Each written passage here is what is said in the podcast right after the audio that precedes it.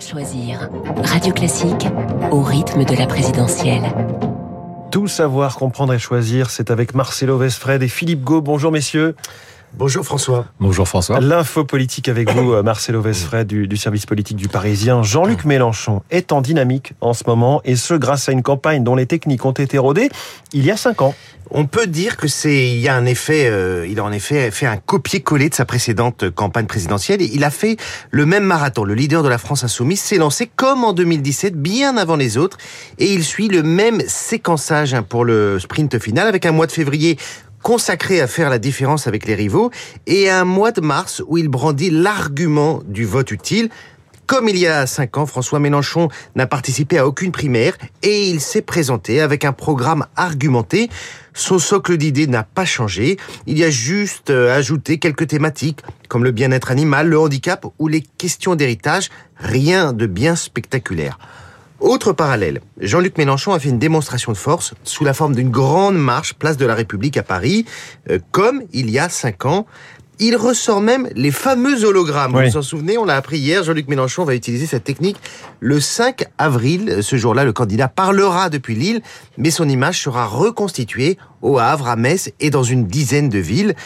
Finalement, la principale innovation en 2022 aura été ce meeting immersif avec des odeurs et des images. C'était à Nantes au mois de janvier. Alors pourquoi Jean-Luc Mélenchon fait la même campagne? Parce qu'en 2017, il a été à deux doigts de l'exploit avec 19% des voix. Il a frôlé la qualification. Du coup, il a fait le choix de garder la même inspiration en essayant toutefois d'élargir sa base avec un Parlement de l'Union populaire et en s'appuyant sur une nouvelle génération. Il peut compter sur des talents comme Adrien Quatennens.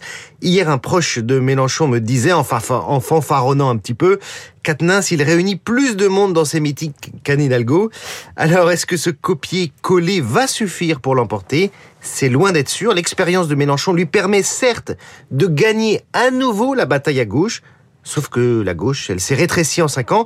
Et pour ne rien arranger, Marine Le Pen fait elle aussi une bonne campagne. S'il échoue à nouveau, Jean-Luc Mélenchon va peut-être s'en vouloir d'avoir joué la sécurité. L'info politique signée ce matin Marcelo Vesfred. Merci Marcelo. Philippe Gau, les titres de la presse avec vous. Deux sujets dominent la une ce matin. Oui, à commencer par la guerre en Ukraine avec deux thématiques traitées aujourd'hui par nos quotidiens. L'aspect militaire et diplomatique et l'Ukraine à l'offensive après un mois de guerre pour Libé qui raconte notamment comment Kiev résiste et comment les forces ukrainiennes repoussent l'ennemi russe, tandis que l'Alsace souligne à sa une que l'OTAN hausse le ton face à la Russie. Il est aussi question des conséquences économiques du conflit, une guerre qui plombe nos entreprises pour la Charente libre. Le Figaro évoque les entreprises françaises dans le piège russe, tandis que le Parisien aujourd'hui en France voit ces entreprises dans le bourbier russe et de, se demande si elles doivent partir ou rester. L'autre sujet du jour, c'est l'élection présidentielle. À presque deux semaines du premier tour de scrutin, l'opinion évoque la campagne sans désir d'Emmanuel Macron, un président étrangement absent du terrain, selon le quotidien libéral, qui se demande si le chef de l'État n'a pas renoncé à renouer le lien avec les Français.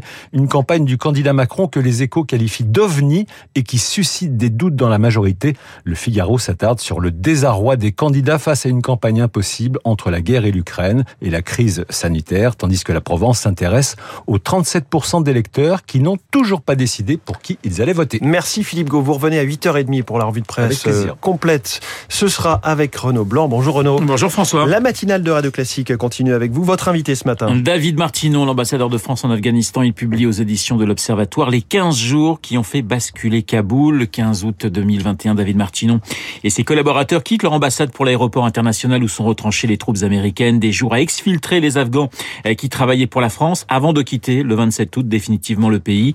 David Martinon, un témoignage très fort sur le départ, la débâcle des Occidentaux d'Afghanistan.